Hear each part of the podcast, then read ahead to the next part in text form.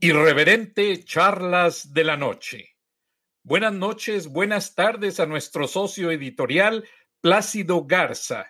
Nos han llegado comentarios de que está empezando y gestándose una corriente migratoria de los Estados Unidos hacia México debido a la cuarentena y debido pues que algunos inmigrantes carecen de seguro médico, carecen de documentación. ¿Qué está pasando, Plácido? Buenas noches. Buenas noches, Frank. Eh, bien, eh, ayer estuvimos en la frontera entre Nuevo Laredo, Tamaulipas y Laredo, Texas, y pudimos corroborar, eh, estando ahí, el flujo de vehículos que están cruzando de la parte de Estados Unidos hacia México. el, el número de vehículos es incontable. Es, como tú bien dices, es una migración a la inversa. Y lo que nos llamó la atención fue que los filtros de control no existen prácticamente del lado mexicano. Cualquier vehículo está pasando libremente sin que haya ninguna medida sanitaria de control de toda la gente que está pasando hacia el lado mexicano. Y esto se contrapone a lo que también vimos en el flujo de los carriles que conducen de la parte mexicana de Nuevo Laredo hacia Laredo, Texas, en donde me consta, Frank, porque estuve en ese, en ese lugar y, te puedo decir que solamente están dejando pasar a ciudadanos norteamericanos y a quienes tienen la residencia. A quienes tenemos la visa eh, láser, nos invitan cordialmente a que nos regresemos porque no, así, palabras textuales, no tenemos nada que estar haciendo en los Estados Unidos porque solamente tienen autorización de dejar pasar a los ciudadanos norteamericanos y a los residentes. Entonces, se está viviendo una migración a la inversa ahora, porque como bien dices, los paisanos que están trabajando en los campos agrícolas de Estados Unidos con la obligada cuarentena derivada de mil muertes que ocurrieron de un día para otro en los Estados Unidos, pues se están quedando sin trabajo, Frank. No tienen, como bien dices tú, seguro social, no tienen seguros médicos y están emprendiendo el regreso a México y se van a topar con una sorpresa muy desagradable. Eh, resulta que en Nuevo León eh, las máximas autoridades están determinadas a desalentar ese, ese flujo migratorio hacia nuestro país, como se va a poder observar en el audio de quien es el gobernador de Nuevo León. Nuevo León y Tamaulipas piden regular el paso de visitantes en la frontera con Estados Unidos. Quédense allá, no vengan, no se arriesguen y no vengan a arriesgar a los mexicanos que estamos acá. Es impresionante, Plácido. Realmente eh, el hecho de escucharlo en todos los medios, esa declaración del gobernador actual de Nuevo León, nos hace pensar, bueno, si no esa clase migrante no tiene derechos en Estados Unidos, ¿qué derechos pueden esperar en México? Es exactamente. Es muy difícil el, por muchas razones es muy difícil que un, cualquier estado fronterizo con, con la Unión Americana eh, pueda, pueda hacerse cargo de toda esa gente que viene en camino hacia México.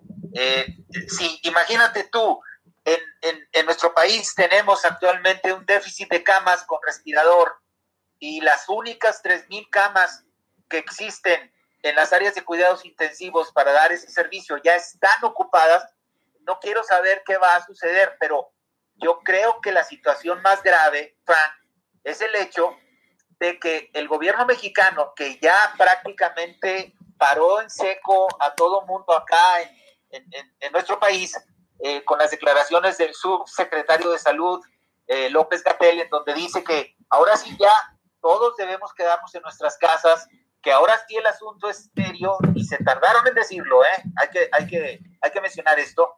Eh, ¿Qué va a suceder con toda esta cantidad de gente que viene para acá? O sea, la, percepción que tenemos nosotros en México es que eh, todas las medidas de control de las que presume el gobierno de la cuarta transformación se están quedando muy cortas y yo me voy a referir solamente a un aspecto técnico que fui a corroborar a la frontera. No hay ningún mecanismo de control sanitario para toda la gente que viene de Estados Unidos hacia México. No hay uno solo. No, no tienen medidores de temperatura. La gente no está usando los cubrebocas ni los guantes protectores. El que viene de Estados Unidos hacia México está pasando como Pedro por su casa. Entonces, de muy poco sirve que las autoridades sanitarias de México se, eh, se, ostenten en este momento eh, en un tono alarmista, porque esa es la realidad, en, un tono que alarma de verdad, pidiéndole, casi rogándole a la gente, en un llamado que, fue considerado por el mismo subsecretario Gatel como enérgico, empático y enfático, yo diría que hasta mágico, porque quieren en este momento controlar algo que se les salió de control desde hace 15 días, cuando todas las voces internacionales recomendaban que México ya aplicara el lockdown y no lo aplicó. Entonces ahora que ya traen, eh, ahora sí que el fuego en los aparejos, nos están pidiendo a todos los mexicanos que ahora sí nos quedemos en casa todos al mismo tiempo. Vamos a pensar que se le hace caso, vamos a pensar que esto realmente suceda. Vamos a pensar que los mexicanos finalmente acatemos las instrucciones del gobierno federal y nos quedemos en casa. Pero ¿qué va a pasar con los millones de paisanos que están cruzando la frontera o que la van a cruzar en caravanas, ¿sí? que vienen de un país que ya rebasó a China en el número de infectados y que ya los picos son inconmensurablemente mayores que los que tiene México. O sea, ¿qué va a suceder? ¿Qué le está faltando al gobierno mexicano? Hacer lo que el gobierno de Trump marcó como una especie de dogma científico. No se deje pasar a nadie de México a Estados Unidos que no sean ciudadanos norteamericanos o residentes. Y del lado americano hacia México, ni una sola prueba de control. Todo el mundo está pasando y vienen del país que en este momento registra los números más altos infectados. Frank, no, no es por hacerle el alarmista, claro que no, pero estos son hechos que están ocurriendo. ¿Qué opinas, Frank? Bueno, pues me tiene preocupado en el sentido de que Estados Unidos sí está dejando entrar a sus residentes, a sus, sus ciudadanos, pero el hecho de que diga el Bronco, el gobernador de Nuevo León, que no los quiere dejar pasar a territorio mexicano, esta gente no tiene derechos en Estados Unidos, no tiene seguro médico, quizá no tienen ni en dónde asilarse para pasar la cuarentena. Muchos de ellos viven de a 10, de a 20 en un solo apartamento y eso les afecta en todos los aspectos. Entonces, ¿qué se puede esperar de la administración del gobernador de Nuevo León? Y de la administración a nivel federal encabezada por López Obrador, en el sentido de que la gente está confiando en ellos para la toma de decisiones. Y si la gente que regresa no encuentra ninguna garantía, ¿qué está pasando, Plácido? Alguien tiene una responsabilidad aquí y no puede ser algo que dejemos pasar a la ligera. Bueno, en, primer lugar, el gobernador de Nuevo León no tiene ninguna autoridad jurídica legal ni constitucional para impedir el paso, eh, o, sí, porque es el paso, el, para impedir el paso de los paisanos por territorio de Nuevo León. O sea, no tiene ninguna autoridad. Eso, eso tiene que quedar bien claro, Frank. Lo que él está haciendo es una exhortación. Les está diciendo, quédense allá, no se arriesguen ni vengan a arriesgar, pero de ahí no va a pasar, Frank. O sea, no puede, no puede bloquearles el acceso, no puede meter ningún retén, no los puede regresar. Eso es un hecho. Sin embargo, eso te da una idea de cuál es el sentir de, un gobernador. Y, yo te digo que el mismo sentir lo comparte el, el gobernador de Tamaulipas y el de Coahuila, ya lo dijeron. En otras palabras, pero dicen lo mismo. Entonces, independientemente de que no tienen un, rango constitucional, legal, jurídico como para poder evitar que los paisanos pasen por nuestros estados, porque ellos van hacia el centro, Frank, tú sabes, el, el, el 70% de los paisanos que trabajan en los campos agrícolas de, Estados Unidos son de la parte central, del Bajío, de Guanajuato, de Jalisco, de Michoacán principalmente. Ellos, ellos vendrían de pasada. El problema grave, Frank, es qué va a hacer toda esa gente en donde yo te aseguro es, es fácil utilizar una estadística. Muchos de ellos ya vienen contagiados. ¿Por qué? viven hacinados en departamentos, tú lo has dicho, de 10, de 15, de 20. Sí, ellos no lo saben porque no tienen acceso, la gran mayoría de ellos, a los sistemas de salud en los Estados Unidos, porque para empezar algunos de ellos hasta son indocumentados. Pero ¿qué va a pasar? Ellos llegan a México, muchos de ellos vienen ya infectados, van a contagiar a sus familiares y esto va a ser una hecatombe, porque si con la población de naturales que vivimos en, en, México, las autoridades de salud ya están en este, ahora sí en este momento ya están poniendo, este, elevando los ojos al cielo, pidiendo ayuda a que los mexicanos nos quedemos en las casas, ¿sí? Si no pueden con los que estamos aquí, ¿qué va a suceder con los que vienen, Frank? Ese es el tema. Y no son, perdón que te interrumpa, no son uno ni dos son millones. Sí, la estadística es, es brutal. En, tú corrígeme si no, Frank, en, en, Estados Unidos debe haber alrededor de 8 millones de paisanos trabajando en los campos agrícolas, así es.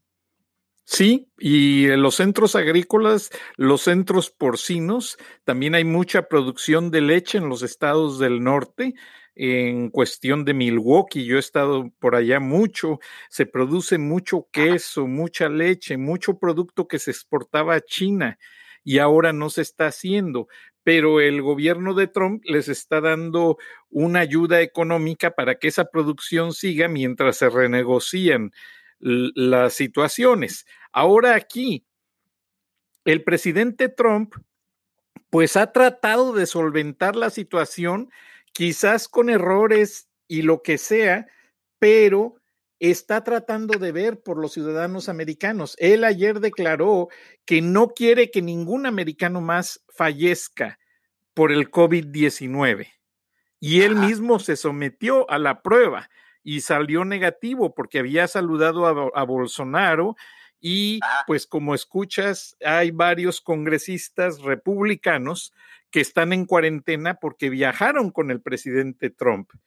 Pero, ¿qué pasa en la contraparte? ¿Qué pasa con el presidente Andrés Manuel López Obrador? Frank, está sucediendo exactamente lo contrario. Eh, acabamos de saber que eh, López Obrador, a, la salida en el aeropuerto de Tijuana, no quiso que le tomaran la temperatura y llegó al extremo de responderle a uno de los reporteros que le cuestionó su falta de responsabilidad al no someterse a una prueba que a todos los pasajeros de ese vuelo comercial les aplicaron. O sea, el avión, el avión salió de Tijuana lleno y uno de los pasajeros era López Obrador. A todos los pasajeros les tomaron la temperatura y cuando trataron de hacerlo con López Obrador, él no quiso, se negó con un movimiento enfático de su dedo dijo que él no. Entonces, ¿qué, qué está sucediendo en México? Tenemos un presidente que hace varios días estuvo en contacto en una de las mañaneras con el gobernador de Hidalgo que se llama Omar Fayad, que días después de ese encuentro, en donde saludó de mano y abrazó al presidente, él anunció públicamente que había dado positivo al COVID-19. Entonces, ahí ya hay un, hay un alto nivel de riesgo de que el presidente haya contraído la enfermedad. A lo mejor sí, a lo mejor no, pero ¿cuál es la forma a través de la cual podemos quitarle esa duda de si Omar Fayad lo contagió o no? Pues simplemente que se someta a las pruebas. ¿Y sabes cuál es la postura del presidente hasta este momento? no quiere que se le apliquen las pruebas. Y el subsecretario de salud, en vez de irse por el lado científico, acaba de declarar en una conferencia anoche que la razón por la cual el presidente no será sometido a las pruebas es porque no presenta síntomas. Entonces, ahí tenemos nosotros un nivel superlativo de mensaje confuso que está mandando el gobierno federal a la ciudadanía. ¿Cuál es ese mensaje confuso? Por un, por un lado, nos obligan a todos a permanecer en las casas, pero el presidente sigue viajando. Estuvo en Tijuana, luego estuvo en Culiacán. Él dice que sigue manteniendo la sana distancia. En la ruta que siguió por Tijuana, estuvo en la Sierra Rumorosa, se detuvo varias veces, estuvo con gente. El mensaje confuso es, los mexicanos estamos en este momento asumiendo que tenemos que seguir las indicaciones y vamos a permanecer en casa un mes, Frank, esa es la indicación, un mes. Pero el presidente, por otro lado, no se quiere someter a las pruebas. Y, te voy a decir, si, si me lo permites, Frank, te voy a decir por qué no se quiere someter a las pruebas. Y esto es algo, es, es algo extraño. ¿Por qué sucede que en México el presidente no está obligado constitucionalmente a transparentar o a hacer público su estado de salud? Por tratarse de un tema considerado de seguridad nacional, lo que hace inaccesible la divulgación de su expediente médico. Entonces, él sabe eso, Frank él sabe que no hay, un, orden constitucional que lo obligue a divulgar su estado de salud. Pero por un lado está sucediendo eso y por el otro lado la gente está ante la disyuntiva de ¿habrá infectado Omar Fayad al presidente? Y hay otro dato que lo vuelve más grave todavía. El 15 del mes de marzo actual, el presidente estuvo en una reunión multitudinaria en donde había cinco mil elementos de la Guardia Nacional. Él saludó de mano a cientos de ellos. Las posibilidades de contagio al presidente fueron muchas y las posibilidades de que los elementos de la Guardia Nacional se hayan contagiado también son muy altas. Imagínate tú, si por un lado es de seguridad nacional no divulgar el expediente médico del presidente de México, el hecho de que se pudiera desatar una epidemia entre los elementos de la seguridad nacional en México, que son 50 mil, ahí sería verdaderamente un problema de seguridad nacional. ¿No te parece, Frank? Bastante lógico, bastante lógico, como Aberrante es el hecho de que no se pueda conocer el estado de salud del presidente, porque acá en Estados Unidos exigieron al presidente Donald Trump a que se sometiera a la prueba y tuvo que hacerlo, porque el Congreso tiene, aunque él sea el comandante en jefe de las Fuerzas Armadas, aunque él sea el presidente de los Estados Unidos y tenga poder con las iniciativas de ley que puede emitir, está regulado en ciertas cosas por el Congreso y el Senado. Y una de ellas es que tiene que rendir cuentas de su estado de salud. Y al, al, presidente Trump no le quedó otra alternativa más que hacerse la prueba y darla a conocer públicamente. Afortunadamente salió negativo, pero el hecho es que en países tan dependientes de su gobierno, de su presidente, como tratan de hacer ver al gobierno de López Obrador que su persona ha asumido gran parte de la autoridad en ocasiones, pues que no le corresponde porque el Congreso y el Senado tienen su parte. ¿Cómo lo ven eso los mexicanos? Sí, es, es, es cierto. En Estados Unidos el tema del estado de salud del presidente e incluso de los candidatos a la presidencia es de suma importancia porque desde el 2011 todos los candidatos a la presidencia son objetos de una nueva política de transparencia sobre lo que se llama en Estados Unidos asuntos de salud presidencial. Fíjate, hasta el 2008 estaban protegidos como datos personales que no tenían que divulgarse, pero ese año hubo un dictamen del Capitolio en donde dijo, de aquí en adelante, el tema de salud del presidente es público y se tiene que transparentar. Bueno, pues en México no ocurre. Entonces, ¿qué está pasando ahorita? ¿Qué dice la Constitución mexicana respecto a este tema de la salud?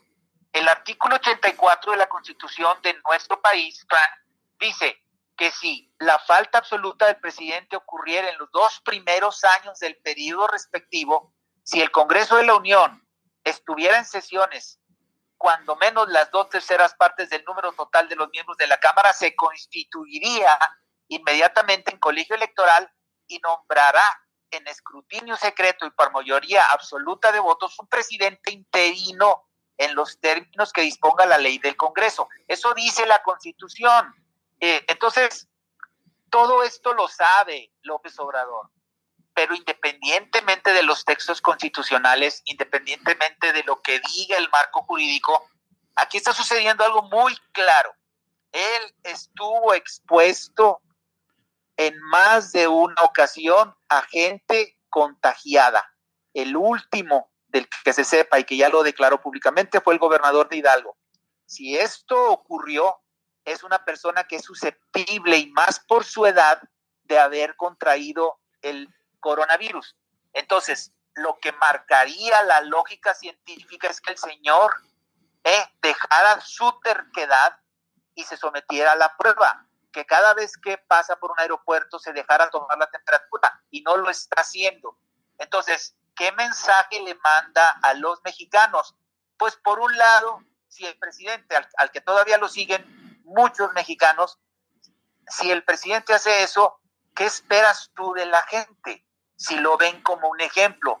Entonces, yo creo que el subsecretario López Gatel eh, se puede hincar y puede pedirle a la gente que no salgamos de la casa, pero estamos viendo que el presidente no está acatando las reglas y ese es un mensaje muy negativo que todos los mexicanos estamos detectando, Frank. Efectivamente. Y nada más para agregar, en los Estados Unidos hay una ley de proclamación, pues no, no hace mucho tiempo, tiene unos 20 años, se llama HIPAA, Health Information Privacy Act, Health Information Privacy Act. Y esta ley a nivel federal le da la oportunidad a toda la gente de mantener en privado sus datos de salud. Pero como tú mencionas, el Congreso hizo una enmienda para los funcionarios públicos que si no dan a conocer que fueron expuestos o que se están tratando, automáticamente dejan las funciones de manera oficial. Por eso estás viendo que Ted Cruz, gran amigo de Alejandro Junco, por cierto, Ted Cruz, eh, senador por Texas, y eh, Paul eh, Ryan y varios más están en cuarentena, porque ellos saben que si la ocultaron, a los ojos del Congreso, automáticamente quedan destituidos. Ahora, si el presidente llegase a enfermar, ¿qué dice ese artículo sobre el paso siguiente? Si ya no puede controlar en caso de que se pusiera pues realmente enfermo, que no se lo deseo, pero ¿cuál sería el paso a seguir del gobierno federal mexicano? Bueno, el, el gran problema es que ese es un tema que el Congreso de la Unión en México tendría que dirimir, porque se tendría que modificar la constitución para volver públicos los datos de salud del presidente. No hay un procedimiento, ese es lo triste del asunto, Frank. No y es mayoría morenista. Y, ahí el gobierno está, está controlando a través del partido en el poder, que es Morena, al Congreso de la Unión. O sea, son mayoría eh, relativa, son mayoría en, en, la Cámara de Diputados y en el Senado de la República. Déjame, déjame que te diga, y, y quiero compartir esto con nuestros radioescuchas, ¿Por qué? Porque hay una razón detrás de la cerrazón por la que López Obrador no se quiere hacer la prueba. Y esta es, ocultar una enfermedad puede llevar a situaciones como las que viviera en Rusia yo, Boris Yeltsin, ¿te acuerdas del, presidente que tuvo Rusia? Eh, Boris Yeltsin consiguió con éxito un segundo mandato al ocultar durante mucho tiempo que estaba enfermo de cáncer. O sea, él ocultó su enfermedad y logró controlar a la prensa para ocultar que tenía cáncer. ¿Qué consiguió? Yeltsin tuvo que renunciar en diciembre de, de 1999, sí, casi estaba a punto de terminar el milenio. En diciembre de 1999 renunció y dejó en el cargo, que no sabes a quién, a Vladimir Putin.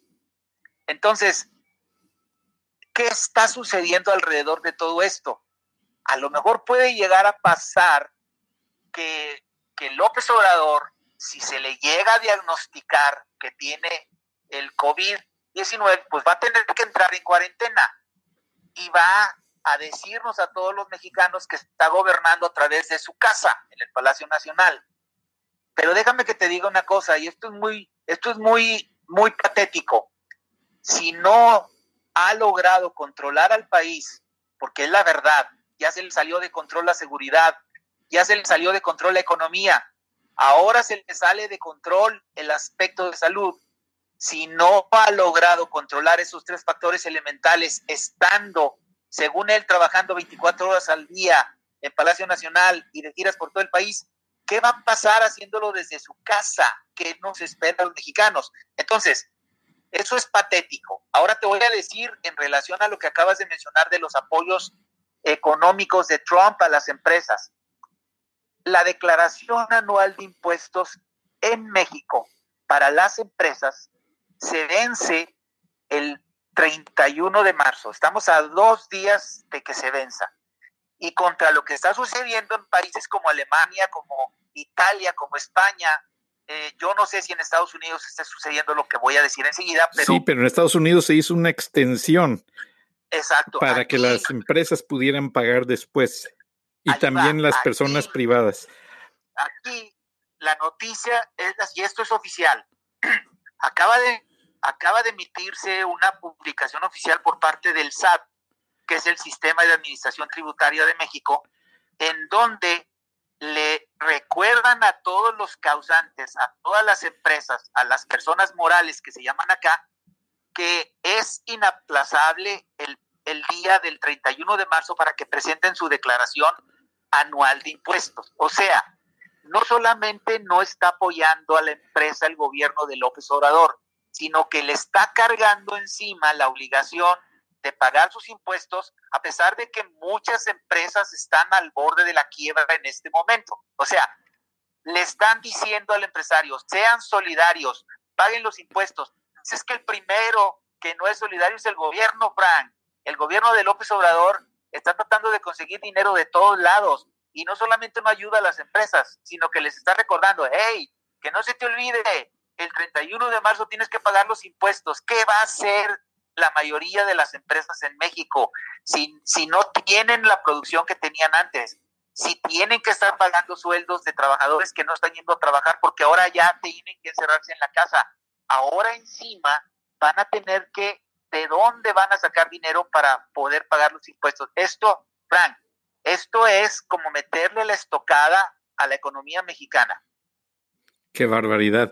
Entonces, en conclusión, porque nos quedan minuto y medio de programa, ¿qué avisoras tú que se ve venir en México sin entrar en, especulaciones, meramente el punto de vista de analista? ¿Qué se tiene que hacer y hacia dónde debemos de dirigir la mirada y las decisiones? Bueno, en primer lugar, los mexicanos vamos, vamos, estamos acostumbrados a obedecer solamente cuando nos obligan, cuando nos amenazan. Entonces ya nos amenazaron que si no nos metemos en la casa, se va prácticamente a poner un toque de queda como el que vive Panamá. Entonces los mexicanos nos vamos a recluir en las casas, pero el presidente sigue haciendo de las suyas, no se quiere aplicar la prueba. ¿Qué va a suceder? Él sabe que nadie lo puede obligar. A lo mejor se a lo mejor se le aplica, y puede ser que salga positivo. Si sale positivo, se va a tener que recluir en su casa.